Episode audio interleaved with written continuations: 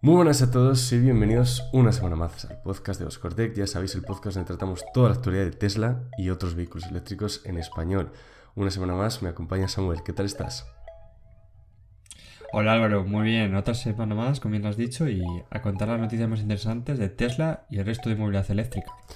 Otra semana cargadita, la semana pasada fue increíble y esta no tampoco se va a quedar atrás, tenemos un mogollón de cosas que contaros. Antes, como viene siendo habitual, os recordamos siempre al principio del podcast que tenéis primero la newsletter, que la sacamos ayer por la tarde, ya sabéis, podéis entrar desde... Eh, si nos estáis viendo desde YouTube, lo estáis viendo, si no, eh, goscortec.com barra newsletter o newsletter.goscortec.com. Y nada, cada domingo, última hora de la tarde, os enviamos un, un correo con las noticias más importantes de la semana. Entonces, a modo de resumen, la verdad que, viene muy bien y os recomendamos echarle un vistazo si, queréis estar atentos a, lo que es toda la información de la movilidad eléctrica. Dicho esto, empezamos. Y empezamos con una noticia que es una continuación de algo que hablamos la semana pasada y es los megacargadores del Tesla Semi. Eh, si nos vamos al perfil de Twitter de Kilowatts, un perfil que comparte mucha información interesante sobre movilidad eléctrica, que de hecho os recomendamos seguirle, hace dos semanas comentó, eh, bueno, publicó esta fotografía que estaréis viendo en YouTube, que es un cargador de... Bueno, habíamos visto ya imágenes, pero esta es ya como una imagen ya más de cerca, podríamos ver los detalles y veíamos cómo se estaba instalando. Pues bien, dos semanas más tarde parece ser que ya esto está a puntito de funcionar. Lo único que falta son los camiones, ¿no? Así es. Hay que recordar que PepsiCo había como preordenado unos cientos las semis, si no me equivoco, que esperaba recibir en un principio finales de 2021. Más tarde, ya sabemos, tema de long time, se aplazó todo hasta este propio año y bueno, tiene que estar a punto de entregar no los 100, sino unos 15, según comentamos la semana pasada y Obviamente para entregar estos Tesla Semi necesitaban estos supercargadores. Ya vimos cómo estaban en proceso y parece ser que ya finalmente se han instalado en las instalaciones de Frito-Lay, recordad que es, la compañía de PepsiCo que se encuentra en Modesto, California. Eso es, eh, de hecho ya están llegando un poquito tarde porque dijeron que iba a ser enero sin falta y, se, están, se están retrasando. Se están retrasando. Sí que es cierto que iban a entregar los primeros 15 a principio de... De hecho, no sé si decían la segunda o tercera semana de enero y a no ser que se haya hecho en privado, seguimos sin, conocerlo. Entonces veremos si realmente los entregan siquiera en el primer trimestre, porque también estamos esperando la Geofactory de Berlín y tampoco tenemos noticias de, de, lo que está pasando. No sé, no sé qué tipos de retraso están viviendo ahora en Tesla, pero bueno, es algo con lo que bueno, llevamos viviendo con vehículos, eh, cargadores, en fin, montón de cosas. Sabemos que siempre va a haber retrasos con Tesla y los tiempos son demasiado optimistas. Sí que es cierto que en la presentación de resultados Elon Musk dijo que este año sí que iba a ser el de Tesla Semi producción, así que, bueno, parece ser que, si no se retrasa más, sí que va a empezar un poco la producción, entre comillas, en, en serie o en, en masa. Sí, eh, también que esta producción se iba a bueno, es, no se iba a producir, sino se estará produciendo en Factory de, de Nevada. Y como bien has dicho, bueno, estaba pendiente, estamos pendientes de la apertura de Gia Berlín y de la entrega de estos primeros 15 Tesla Semi, que bueno, que tiene que estar a punto. Siempre estamos con él a punto, pero bueno, la verdad es que también, aunque luego solemos, suele tardar estas entregas, ¿no? O, las promesas, una vez que, que, son resueltas, ah, se nos olvida, ¿no? Eh, suele cumplir bastante bien la marca de Gia por Elon Musk y, bueno, simplemente esperar y veremos también a ver qué sucede en Europa, ¿no, Álvaro? Sí, porque en Europa tenemos buenas noticias para todos los usuarios que, bueno, no tengáis un Tesla y viváis tanto en Francia o Noruega, o bueno, o viváis en España y os animéis a hacer un, un viaje a, Francia. Os contamos, ¿hace cuánto fue ya? Eh, hace ya bastantes meses. Bueno, había sido... No recuerdo exactamente la fecha. Sí, no, sí, noviembre. Me acuerdo que fue noviembre, finales de noviembre. Finales de noviembre. Si no me equivoco, sí. Finales de noviembre os comentábamos sí. en el podcast que las redes... ¿Crees? Aproximadamente, finales de año eh, de 2021, os comentamos que la red de supercargadores de Tesla se iba a abrir a otros fabricantes de vehículos eléctricos. Os habíamos avisado ya de esto, que iba a haber una prueba piloto, y efectivamente esto acabó pasando en, Países Bajos, en la región de Holanda exactamente. De primeras se inició con, con 10 supercargadores, si no me equivoco, y poco a poco... Una docena, más o menos. Una docena y se fue ampliando hasta unos 40. Pues bien, hace un par de días se ha abierto la red también en Francia y en Noruega. De hecho, estaréis viendo ahora en tiempo real el mapa de, supercargadores, que por cierto, Samuel, han incluido una pestaña que me gusta mucho, que es eh, supercargadores abiertos a vehículos que no son Tesla, lo cual está muy bien. Y recordar a los usuarios que, bueno, simplemente si tenéis un coche que no sea un Tesla y queréis eh, cargarlo, eh, necesitáis simplemente la aplicación de Tesla. Le dais iniciar, cargar un coche que no sea Tesla y, fácil. ¿Qué te parece la, idea? Y la pregunta, ¿España para cuándo? Pues eh, buena pregunta. Yo creo que principalmente está abriendo en nuestros países, ya lo habíamos comentado anteriormente, debido a que su red de supercarga es bastante mayor a la que tenemos aquí en España. Allá de hoy aquí eh, tenemos una carga, una red de carga, digamos, suficiente, pero es verdad que si entramos a redes sociales, los propios propietarios demandan más supercargadores, por lo cual es un poco contraproducente abrir a otras marcas, creo, bajo mi opinión, actualmente en España. Sí que es verdad que, fíjate, como has comentado anteriormente, hablamos que en Países Bajos ha abierto una docena. Ahora más o menos encontrarían más de 40. Esto, pues, eh, damos por hecho de que Tesla lo va, em, va asimilando los datos que va teniendo y, lo va haciendo de forma, mm, de una forma correcta. Y me explico de una forma correcta. Eso es gradual, eh, de que no perjudique a sus propios clientes y que favorezca al de otras marcas. Al final no tampoco creo que a Tesla le interese tener una sobresaturación de, de vehículos eléctricos en, sus propios supercargadores, ya que sería mala, mala publicidad para él mismo. Mm.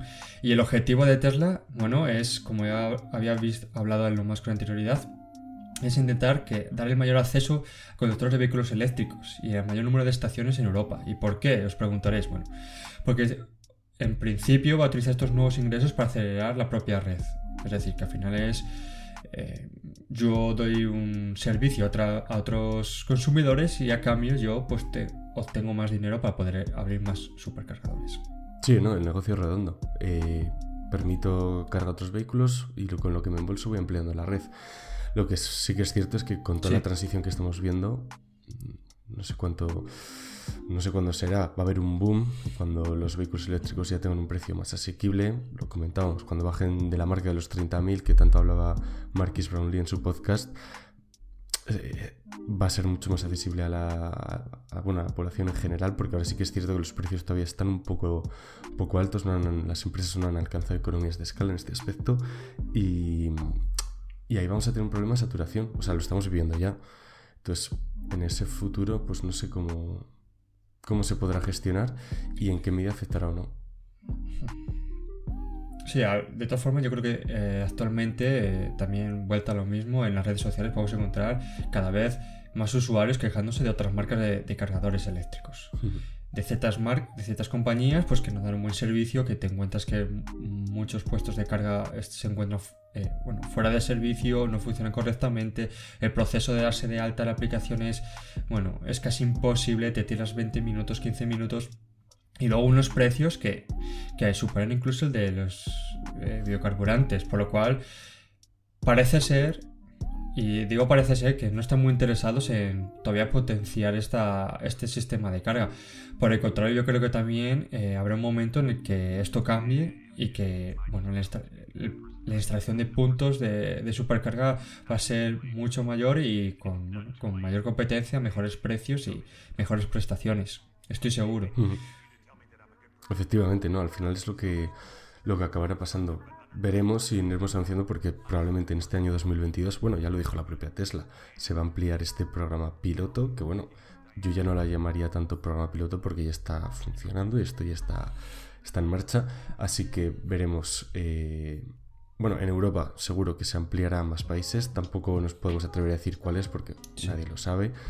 Y en Estados Unidos el problema que tienen es los, puertos. Claro, no, no, está tan estandarizado, ahí tienen ese, ese, problema, entonces veremos cómo pueden solventarlo o si realmente les interesa. Porque sí que es verdad que en Estados Unidos la, la cantidad de Teslas que se venden son, bueno, en comparación más que, que en Europa, cuanto a cuota de mercado y demás, que por cierto, hablando de cuota de mercado, no sé si has visto el informe de Jonas, que hemos hablado mucho de él, no sé si os acordaréis, trabaja para Morgan Stanley y ha sacado una, una, pequeña bomba, como, como llamo yo.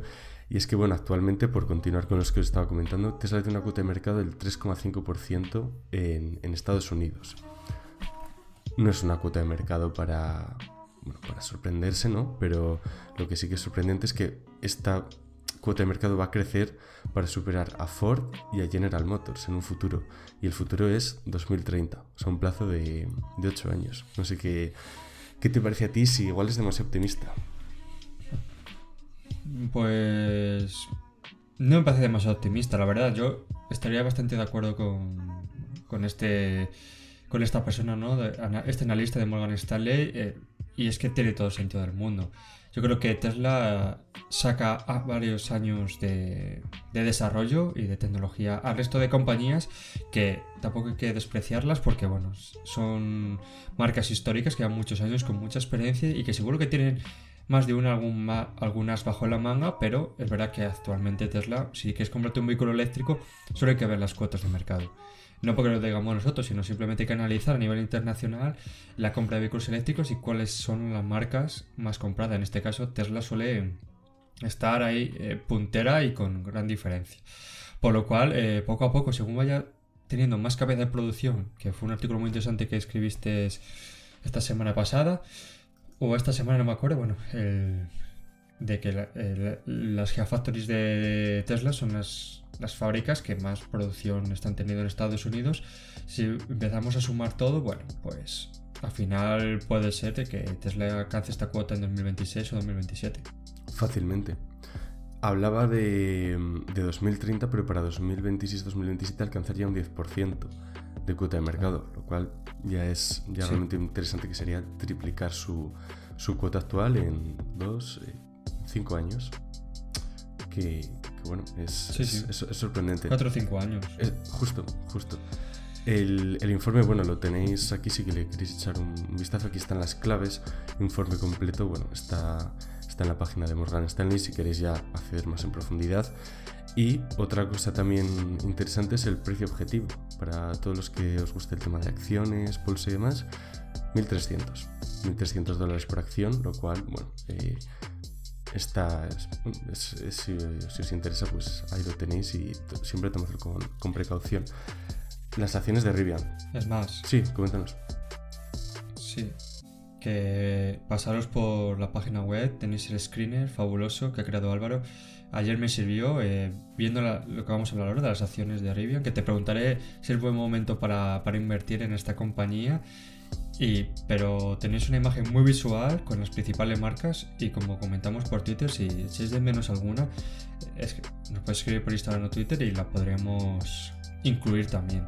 Pero bueno, yo ahora mismo, cada vez que quiero ver cómo se encuentran estas acciones, directamente me meto ya a la página web y lo veo de una forma muy, muy visual y, muy, muy buena, Pues eh, justo es algo que iba a contar, la tenía ahí abierta para que le echéis un vistazo y de hecho, mira, ah. los que estén desde YouTube lo, lo están viendo. Y, y, sí, justo lo que comentaba Samuel, si echáis en falta alguna, nos escribís, bueno, contestando la publicación que pusimos o un mensaje privado, cualquier cosa. Oye chicos, ¿qué opináis de X empresa? Están apareciendo empresas cada, cada muy poquito, bueno, empresas que vamos a comentar luego una fresco, se llama de Noruega, que bueno, apareció en el 2019, si no me equivoco, sacó un prototipo, nadie la tomó muy en serio, parece que está tomando pedidos, luego, luego hablamos sobre ella. Y bueno, si sale a bolsa, pues la, la incluiremos, por supuesto. Rivian, si te parece charlamos un poco sobre Rivian, que yo creo que ya llevamos mogollón de podcasts eh, en la que todos hablamos de Rivian y es que parece ser que, que, apunta muy alto y eso me gusta, me gusta mucho. ¿Qué está pasando con Rivian? Bueno, tuvo una salida a bolsa meteórica, había mucho hype, eh, Amazon, bueno, mm, fue la tormenta perfecta y se, se dispararon las acciones mogollón había una, una sobrevaloración clara, evidente, ¿no? Una caída del 45% después de su salida y bueno, parece ser que, que Morgan Stanley, la compañía bueno, de la que vamos a hablar hace un segundo, eh, de hecho el mismo analista, Adam Jonas, que parece ser que se está centrando en todo el tema de la movilidad eléctrica, a mí me gusta mucho personalmente, es cada vez que leo un informe suyo me encanta, eh, ha hablado sobre, sobre Rivian y cree en un gran potencial para, las acciones. Si, bueno, este artículo lo escribí el 3 de febrero, han pasado ya cuatro días Y las eh, en el momento de escribir el artículo, mira, es que además lo puse por aquí, estaban unos 50 y, Sí, me- 57 dólares por acción en el momento de escribir el artículo. Ahora mismo están a ahora 60. Es decir, en esta, última, en, 87. este- en esta última semana han subido un poquitito. Vemos ahí el, el rebote. Pero todavía tienen bastante, bastante potencial. Mm, a mí a título personal me gusta bastante. Mira, si vemos el, el máximo lo tuvimos en 179 el 16 de noviembre del, del 2021 y ahora mismo están a 60. Sí que es cierto que en ese punto estaban muy sobrevaloradas, pero ahora yo creo que están por debajo de su valoración real. Habría que bueno, hacer un análisis técnico, una, tenéis los resultados financieros y queréis echarles un vistazo de, de Rivian, pero a mí personalmente sí que me gusta y, y de hecho, bueno, eh, tenía pensado analizarla. Si queréis, eh, puedo sacar un, un artículo con mi pequeño análisis a modo de, bueno, de resumen de, mis, de lo que pienso yo de la compañía, si os, si os es interesante. Pues me parece genial, Álvaro. Un breve adelanto nos puedes dar. ¿Cuál crees cuál puede ser la previsión? Pues eh, esto, bueno, depende de aquí cualquier persona que escuche. que es complejo. Sí, sobre todo aquí en estos temas siempre, siempre lo que digo es, nadie tiene una bola de cristal y si escucháis a alguien en YouTube, en un podcast, en lo que sea, decir, van a alcanzar este precio en tal fecha, van a... No os fiéis, nadie lo sabe, no, no se puede calcular, se pueden hacer previsiones más o menos optimistas, pero yo creo que sí que tiene margen, no sé si este año o este año seguro, en los dos próximos años, de llegar a los 100 fácilmente, a los 100 dólares por acción, estando ahora en 60, en el momento de grabar 7 de febrero. Pero, pero sí, eh, esta semana, mira, podría hacer un, análisis, publicarlo en la, en la página web, que seguro que hay mucha gente que, que le interesa, o incluso integrarlo dentro del propio screener, que seguro que, que podría estar muy bien. Pues sí, Es una compañía que gusta mucho y que hemos visto que tiene el apoyo de Amazon detrás, que no solo se hablaba en un principio de esas camionetas eléctricas producidas por la propia multinacional Amazon, sino que también hemos visto la- las famosas pick-up que, creo que lo hemos hablado muchas veces en este podcast. No solo gusta, sino que tiene unas prestaciones fabulosas y se ve un diseño muy novedor. No llega a ser tan rompedor a lo mejor como el Tesla Cybertruck, pero pero la verdad que promete muchísimo est- esta marca y veremos según llega a sacar algún... Estamos deseando ver un utilitario, un sedán, bueno, que, que amplíe la marca y, y con muchas ganas de ver, porque sí que es verdad que gusta, que gusta bastante y, y sobre todo a ver si llega a Europa, que es lo que más nos interesa a nosotros. Sobre todo, en, en Estados Unidos, bueno, ya han comenzado como las entregas a, a una mayor escala, ¿no? De hecho, bueno, eh, yo entro en YouTube y lo primero que me salen vídeos de Tesla y vídeos de, de Rivian. Es el, el algoritmo que le tengo, Sí. le tengo ya entrenado. Y sí que es cierto que está echando un vistazo a, a las bueno, vídeos de las camionetas de Rivian y demás. Y es, es sorprendente. Es, bueno, mm, es que a mí a título personal me gusta mucho. De hecho, de pickups me gusta más esta que la de Tesla, más que la del Cybertruck. El diseño, bueno, es más conservador. Para una pickup sí que dice la gente que es un poco más pequeña de lo que están acostumbrados. Igual una Ford F-150, eh, bueno, eh, competidores directos. Pero, pero la gente está muy contenta. No están teniendo paneling gaps, problema que sí que tuvo Tesla al principio, lo cual es sorprendente. Los acabados dicen que están siendo muy buenos. Y esto recordar que están siendo las primeras entregas, es decir, eh, está muy bien. O sea, todavía tienen margen de mejora y lo están haciendo realmente bien desde el principio. Así que esto, bueno, dice muchos de, de la empresa y luego el, el acuerdo que tiene con Amazon. Que bueno, no, no hay que olvidarlo que no sé si eran 100.000 100.000 camionetas las que tenían pedidas, así que bueno, es algo, es algo a tener en cuenta. Esto sobre, sobre Rivian, ¿qué está pasando, Samuel, con las, con las empresas más tradicionales, no? Porque parece que están siguiendo otro camino, ¿no? Sí. Están teniendo ese tirón. ¿Qué, qué ocurre con ellas? Vale, bueno, aquí vamos a hablar concretamente de Ford, de, que todo el mundo conoceréis, y es que, como, como bien has dicho Álvaro, no- Tesla es como la pionera ¿no? en este tema de movilidad eléctrica y siguen marcas como Rivian, pero es que ya varias otras marcas ya es cuestión de tiempo ¿no? de que, que se den cuenta o que se dan cuenta de que el modelo de negocio eh, también puede funcionar para ellos, obviamente, en el- relacionado con los vehículos eléctricos. Aquí, y aquí es que Ford está eh, planeando hacer precisamente eso, ¿vale? Según Bloomer, bueno, está haciendo planes de reestructuración para un futuro, la propia marca eh, americana. Y es que mm, nada más ni nada menos tiene una idea aproximada de, invertir unos 20 mil millones de dólares. Eh, ¿Qué, pretende hacer con este dinero? Bueno, pues según las fuentes, dedicar hasta 10 años y la mayor parte de los 20.000 millones a la transición de sus actuales fábricas de coches de gas combustible a fábricas de vehículos eléctricos. También lo comentamos por Twitter, parece ser que Ford quiere ser muy ambiciosa. Em, parece ser que ha llegado el momento ¿no? de la compañía que han cambiado el chip y se han dado cuenta de que, oye, tenemos que seguir pasos de, Tesla, de Rivian, de NIO, mm. de BYD, de otras marcas que, que a día de hoy Mm, en comparación de ventas puede ser irrisorio las que tienen estas marcas de vehículos eléctricos que las que puede tener Ford, pero obviamente estamos hablando en un periodo de, pocos años, de, bueno, de, hasta 10 años, ¿no? de que esto puede cambiar, que tiene pinta de que va a suceder y no quieren quedarse atrás. Eso es, el plan, bueno, este, le han puesto hasta, hasta nombre al plan, se llama el Plan Ford Plus, que es como, bueno, exactamente lo que has comentado de toda la transición, la inversión, adaptar las fábricas, este sería el Plan Ford Plus. Y, bueno, la verdad que, a ver qué acaba sucediendo. Al final la idea, lo que comentaba Bloomberg en su artículo, es que quieren sacar como un spin-off de la compañía simplemente para atraer inversión. Es decir, sacar como una pequeña filial, una, como empresa secundaria enfocada a los vehículos eléctricos, imagino con, no sé, una imagen más, más renovada, más diferente, ¿no? Y al final Ford acabar matándola, entre comillas, es decir, como yo veo la estrategia que están siguiendo, es decir, vale, sacamos como una empresa secundaria, la ponemos X nombre, llamativa, atraemos inversión, eh, lo estamos viendo, o sea, Tesla, Rivian, las vemos en bolsa y las valoraciones que tienen, bueno, superan ya, bueno, Toyota, sí, supera Toyota Tesla, están superando a Honda, a General Motors en cuanto a capitalización, entonces Ford tampoco dice, oye, eh, está pasando esto, saco una filial, hago tal y, y, reúno capital. No vamos a ser, no nos vamos a quedar atrás.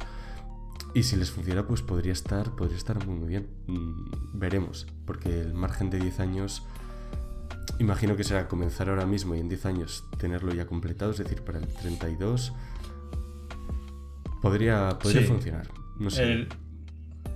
Eso es, al final es eh, reestructurar todas las fábricas, ¿no? El sistema de producción, el, me, imagino que la producción de, baterías, el llegar a acuerdos con otras marcas que le produzcan y sobre todo, bueno, hay que tener en cuenta que no es que Ford no tenga un vehículo eléctrico, hemos hablado muchas veces de, de la Ford Lightning, la típica pickup americana, que ahí sí que no ha habido ningún cambio, más que es eléctrica, que es verdad que también cuando salió, me acuerdo yo, un poco en contraposición al Cybertruck, era, mira, tenéis el Cybertruck que es algo totalmente rompedor que sacó Tesla, que gustó muchísimo, que también a ver cuando lo vemos, por cierto. Y Ford dijo, bueno, pues nosotros vamos a mantener el vehículo que, que tantas ventas ha tenido y simplemente lo vamos a hacer eléctrica. Es verdad que prestaciones, pues ahí, ante el papel perdía al, al Tesla Cybertruck. Oh, es verdad que hay que verlo cómo acaba finalmente y qué prestaciones tiene. Pero es verdad que esta Ford Lightning, pues bueno, también tuvo su aceptación entre pues, ese público más conservador. Y obviamente, pues como has comentado, me supongo que querrá dar una imagen más innovadora, más mm, una imagen fresca, ¿no? Una imagen de nuevos diseños de vehículos eléctricos. Fíjate, yo creo que aquí está el problema. El otro día había una entrevista al. Bueno, a dos personas de Lucid, primero al CEO, o sea, al jefe total de la compañía, y luego al jefe de diseño de, de Lucid. Em, explicaban, la verdad que es muy interesante, si me acuerdo la ponemos en la descripción, hablaban sobre el proceso de diseño, cómo partieron de, cómo partieron de cero y explicaban cómo, no hablaban de compañías en específico, pero bueno, eh, Ford, Mercedes, en fin, compañías de vehículos de combustión que tienen un vehículo que les ha funcionado muy bien y lo que hacen es adaptarlo al eléctrico. ¿Qué hacen? Ponen un paquete de baterías y andando. ¿Qué es lo que ocurre? Bueno, al haber sido un vehículo tan popular, pues sí, sí que recaba ventas, pero no es como un Rivian, no es como un Tesla, no es como un Lucid. Han empezado de cero todo eléctrico y esto se acaba viendo en los detalles, mismamente en el Frank. Si cogemos cualquier vehículo de estos adaptados, la primera queja de la gente es, oye, es que yo abro el, bueno, el capó, el maletero delantero, en el caso de los vehículos eléctricos, y ahí yo aquí no tengo espacio, yo tengo aquí un mogollón de cosas como si fuera un vehículo de combustión. Y esto es lo que comentaba el jefe de diseño de Lucid, que, por cierto había trabajado para Tesla. Y es lo que comentaba, oye, es que si no estáis sacándole el partido a, esto, el resto de compañías se van a llevar vuestras ventas, ya sea Rivian, sea Tesla, sea la que sea. Entonces ahí estaba un poco el, el, el, key de la cuestión, ¿no? Dicho esto, ¿te parece? Claro, es que también hay que tener. Sí, simplemente hay que tener en cuenta varias cosas. Yo me pongo un poco también en el pensamiento que puede tener el propio CEO de una marca que has comentado, de toda la vida, de Mercedes, BMW, Audi. Y es que, obviamente, mm, tiene vehículos que tal vez sigue vendiendo, muchos de combustión. Eh, tiene diseños que siguen gustando mucho. Eh, tienes toda la razón. Yo creo que habría que dar. Yo le daría un cambio personalmente, obviamente, y creo que hay Lucis acierta, o Tesla, o, incluso Rivian. Empezando de cero, produciendo totalmente para una gama 100% eléctrica, con sus virtudes, con sus defectos, él mejorando. Pero también hay que tener en cuenta que estas marcas todavía no han dado golpe sobre la mesa y me explico. Eh, em, vimos un momento de que el problema de suministros está presente, ¿no? Está presente y entonces meterse también a hacer un cambio totalmente eléctrico es contraproducente para ellos porque tiene una gama eh, de ventas muy muy alta, una demanda y luego obviamente no va a poder cubrir esa demanda. Si mañana llega, llegamos a concesionario tiene una gama 100% eléctrica. También hay que ser un poco realista a día de hoy. Otra cosa es que a lo mejor hablemos en 3, 4 años, 5 años, de que, de que la producción de baterías sea mayor, de que la, tecnología haya avanzado de forma considerable y ya sí que creo que, estas marcas van a, van a poner toda la carne sobre el asador. Por entonces, bueno, lo que hablamos también con como el tema de cargadores eléctricos, estas marcas, pues pues tampoco les importa que no funcione muy bien su producto, porque tampoco les interesa tener realmente las ventas, ya que van a ser contraproducentes a día de hoy. Por, por, cruel, que, por cruel que parezca, y con esto no quiero decir de que no, yo no esté a favor o no estemos a favor de, hacer el cambio totalmente eléctrico, sino simplemente también hay que, hay que poner un poco también a veces los pies en el suelo y ver los problemas que estamos teniendo, incluso la propia marca Tesla, que es 100% eléctrica o Rivian, y, llevarlo a, toda la gama de, automoción. Eso es. Mm, respecto a lo que comentabas de bueno, la escasez de microchips, comentábamos hace varios episodios eh, el problema que estaban teniendo empresas de que producen tanto vehículos de combustión como eléctricos que tenían ese dilema. Al final eh, comentábamos que en los vehículos eléctricos tenían mucho más margen de beneficio y que en gran parte las ventas habían subido mucho por esto. Es decir, eh, yo soy vamos a poner Volkswagen. Oye, es que estoy ganando con un vehículo eléctrico un margen de 5.000, con los otros tengo un margen de 3.000. Oye, meto los chips en los vehículos eléctricos y los vendo. Es, completamente normal. Sí, claro, Y además Volkswagen, que sí que estamos viendo Obviamente, también... lo está haciendo bien en este aspecto. Sí, también estamos hablando, que hablamos principalmente de Tesla, de las, de las celdas batería 4680. Mm. En un principio venía con el modelo S Play, al final ni, ni, van a venir incluidas en este modelo.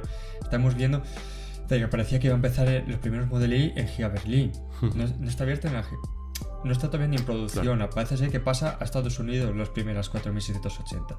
Es decir, que obviamente aquí hay un problema y que si fuese por Tesla produciría 4680 como churros está mm. clarísimo, ¿no? Promete muchísimo, la tecnología está mejorada y seguramente muchas compañías copiarían o comprarían estas propias de batería. El problema está, obviamente, que el problema que tenemos de suministros y la demanda es abrumadora, por lo cual hay que ir paso a paso y, esto es un proceso que, va, que va rápido, que es fabuloso, pero que todavía le queda... Le queda, tenemos unos años interesantes por delante. Sí, la verdad que todavía queda mucho por delante, pero, pero bueno, este 2021 ha sido muy positivo. La cifra, yo creo que es eh, la noticia de la semana. 2.270.000 vehículos eh, enchufables. Eh, aquí tenemos que matizar cuando estamos contabilizando esta estadística, tanto los vehículos de eléctrico, 100% eléctricos como los híbridos. Aún así, el dato es alentador, muy positivo, récord por supuesto, y, bueno, sacamos como un pequeño informe hicimos aquí unas, unas pequeñas gráficas que de hecho lo compartimos en Twitter, sí que os gustó bastante. Si queréis, resumo rápidamente. Primeras marcas de, en cuanto a ventas de vehículos enchufables. En primer lugar, Volkswagen, que por cierto, al crear los gráficos se me olvidó poner el porcentaje. Lo tuve que añadir aquí en, en, el, en el, artículo. Volkswagen 10%, Mercedes 9%, BMW 8%, Tesla 7%. Tesla se va hasta la cuarta posición. Si nos vamos a los vehículos más vendidos, aquí ya sí que encontramos el Tesla Model 3 y con bastante diferencia. no sé si le echaste un vistazo, 143.000 ventas respecto Sí. a las 72.000 del Renault Zoe en segunda posición. Sí, sí, duplicando, ¿eh?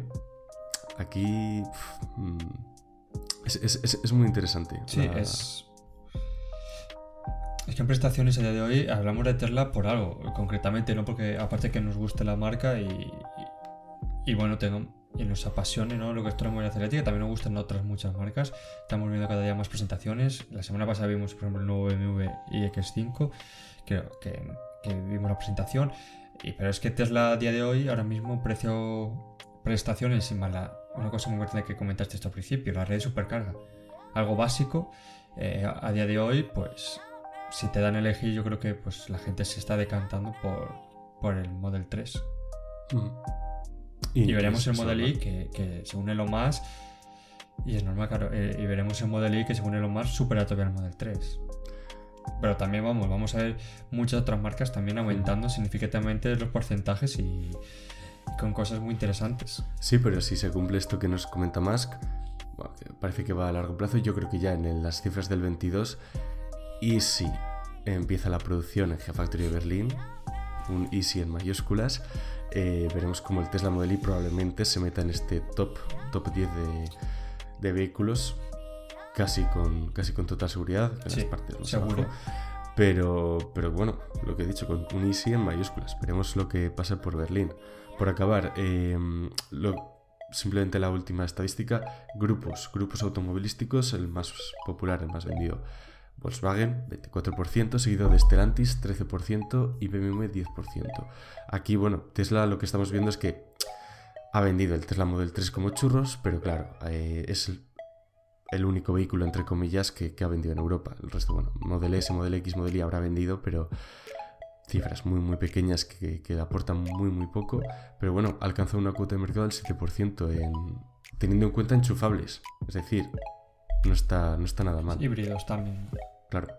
Sí, aquí también un poco hace la trampa con híbridos. Sí, seguramente si desglosáramos todos los Hmm. números a totalmente 100% eléctricos cambiaría bastante bastante la cosa. Y, pero bueno, es una fantástica noticia el poder ver cada vez más marcas y bueno, hablaremos ahora también de, de otra nueva startup noruega que, que es fabuloso. Cuanta más competencia, mejor, mejor para el consumidor y, y sin duda mejorará, hará que se pongan las pilas unos a otros, Eso es. que es lo que más nos interesa. Fresco se llama. El nombre no, no me acaba de convencer, pero bueno, vamos a, vamos a ver. ¿Qué pasa con Fresco? Fresco es una startup noruega que supimos de ella en 2019. Bueno, yo la verdad hasta la semana pasada no, la conocía, no estaba en mi radar. Y eso que me gusta, bueno, investigar mucho, ver todas las nuevas empresas que aparecen y no la conocía. Presentaron un prototipo allá en el 2019 que se llamaba el Fresco Re- Reviere o Reve- Reverie. La verdad el nombre bueno, un nombre normal, sin más, ¿no? Y, y se quedó ahí, se quedó ahí, dejamos de saber sobre este vehículo y han presentado el Fresco XL. Em, los de YouTube estaréis viendo la página web, ahora, o sea, sí, la página web de, de Fresco, que por cierto, la página web es muy sencilla, tienen dos imágenes del vehículo, no tienen nada más. No, no, literal, dos imágenes. Y lo, lo que parece prometedor, por decir algo, es eh, que al final de la página web tienen un formulario de reserva. Es decir, están aceptando ya reservas, serían 1000 euros aproximadamente, 1000 euros de reserva de, para el vehículo, igual que hace Tesla, 100.000 euros el vehículo. 100.000 euros pone aproximado, así que probablemente en, el, en cuanto salga el vehículo será más. Casi con total seguridad. Sí, eh, sí, la verdad que el diseño eh, me da a mí la impresión de que no va a ser definitivo lo que vemos en el propio vídeo de YouTube que he subido el artículo. Y bueno, comentar detallitos para que la gente bueno, tenga en cuenta que, que este nombre fresco proviene, eh, según la información, de, de un ingeniero, de un futurista ingeniero social llamado Jake Fresco. Mm, como bien has dicho, eh, bueno, a mí la que me ha impresionado es la supuesta autonomía, ¿no? Que proyectan hasta mil kilómetros con una sola cara. ¿Y cómo podían conseguir esto? Si no me equivoco, es poniéndonos un paquete de baterías, sino poniendo dos, uno sobre otro. Por- para- de ahí el nombre de Fresco XL, porque tiene pinta de ser un vehículo bastante grande. Capaz de transportar hasta 8 personas y bueno, eh, luego también, eh, también afirma la propia empresa que tiene capacidad de carga eh, V2L y que las celdas de paquetes serán doble, lo que ya he comentado. Tendrá dos motores, uno para cada eje. Y bueno, también está pensado para climas más duros como es el de Noruega, obviamente. Mm. La verdad que prestaciones tienen muy buena pinta, la verdad que el precio también es elevado. Mm. Pero bueno, veremos. A mí sobre todo me quedo la, interrogación de cómo será el diseño final, ¿no? Porque parece ser como con el Cybertruck que es un dise- diseño bastante futurista, pero tampoco vemos retrovisores ni los famosos limpiaparabrisas que a ver cómo lo solucionan. El diseño es muy rompedor, es eh, totalmente diferente a lo que estamos acostumbrados. Me recuerda un poquito a la empresa de la que estuvimos hablando el otro día, ¿cómo se llamaba? Eh, Eh, sí. No, no recuerdo el nombre. La... no, no, lo busco, lo busco tranquilo. Me recordaba un poco el diseño de, de esta empresa y, y bueno, la verdad que no tienen una mala pinta. Por supuesto, las imágenes, los vídeos son conceptos y ahí está, ahí está la cosa del concepto al coche real en lo que veremos luego por las calles. Habrá, habrá diferencias. Eh, muy interesante lo del doble paquete de baterías. Veremos qué ocurre con la temperatura. No sé si al estar ahí las dos juntas mm, afectarán mayor o menor medida. Y luego, eh, ¿cuál en serio va la empresa? Si entramos en su LinkedIn, que entramos hace un rato, tienen seis personas empleadas.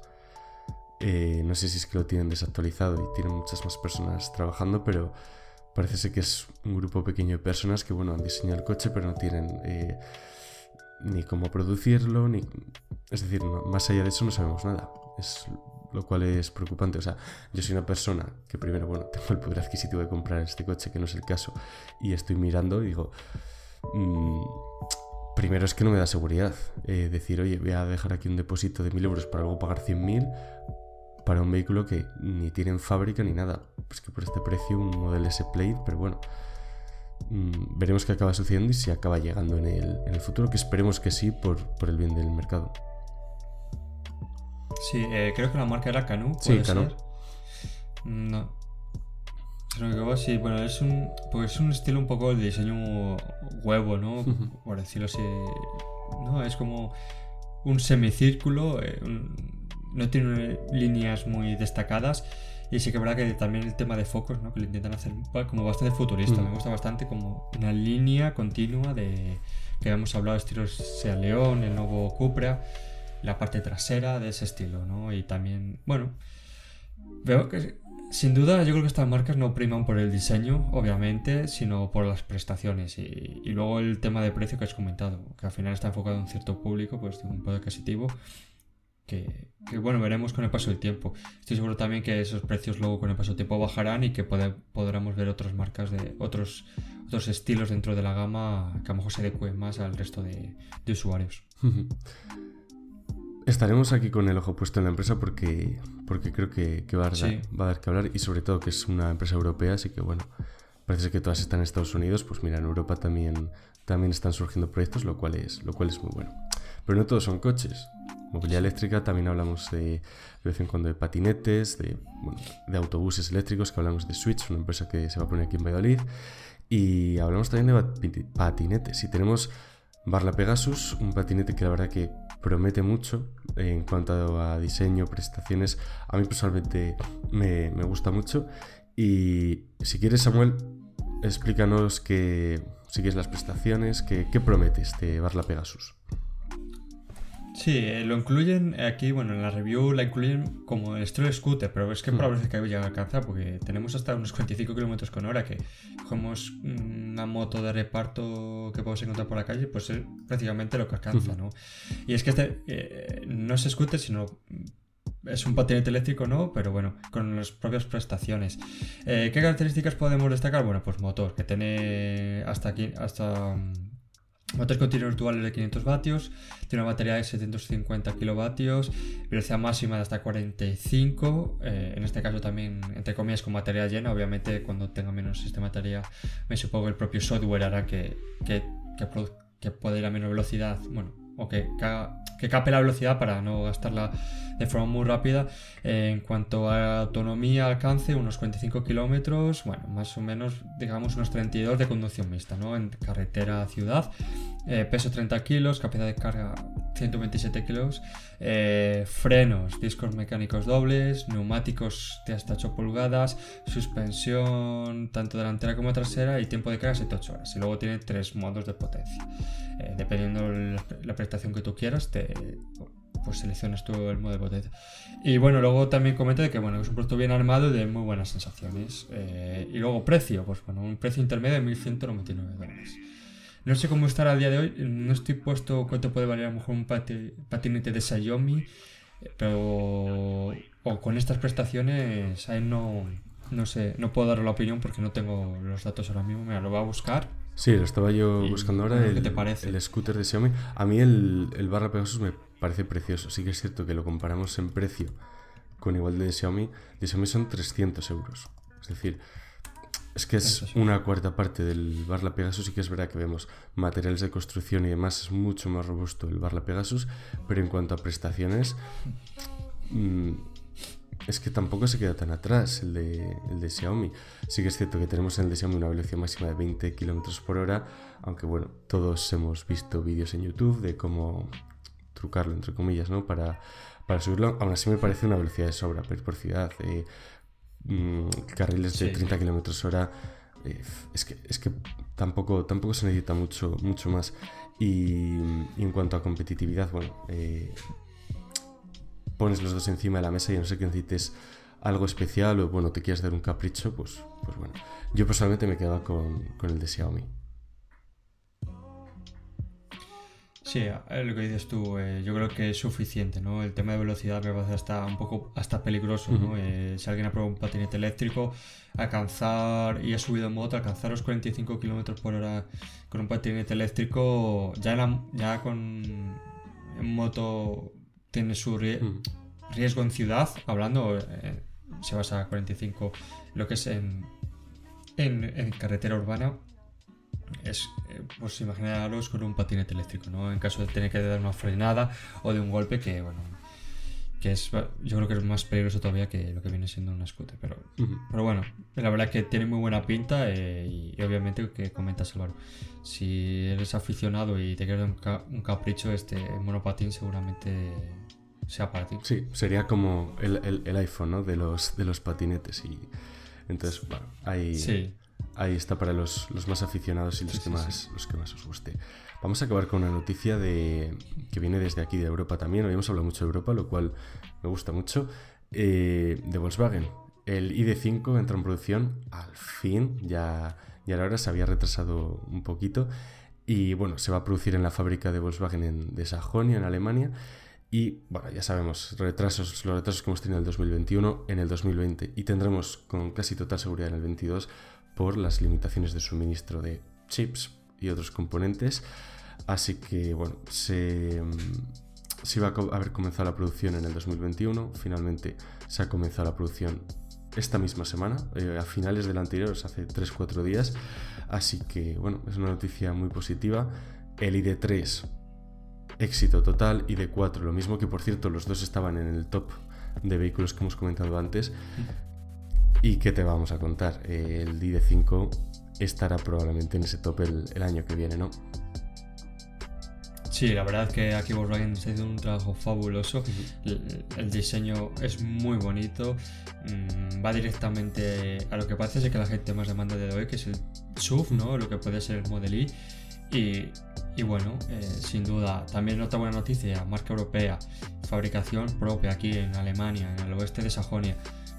Hemos visto también ayer noticias de que, por ejemplo, BMW también suspendía el, el, el ID, bueno, el ID3 no, el, i3, si no me equivoco. Y, y bueno, eh, aquí las marcas están apostando por rejuvenecer su flota, como hemos comentado anteriormente, ¿no? mejorar esas prestaciones, solucionar los problemas que han podido tener y poco a poco van haciendo el cambio, ¿no? Desde lo que era un vehículo que comentabas muy bien Álvaro, que parece que era un top venta, le, ponen una de batería y para adelante, a que poco a poco van cambiando, mejorando el diseño, adaptándolo más y sin duda este vehículo va a estar en, en, los gráficos de, a final de año de ventas.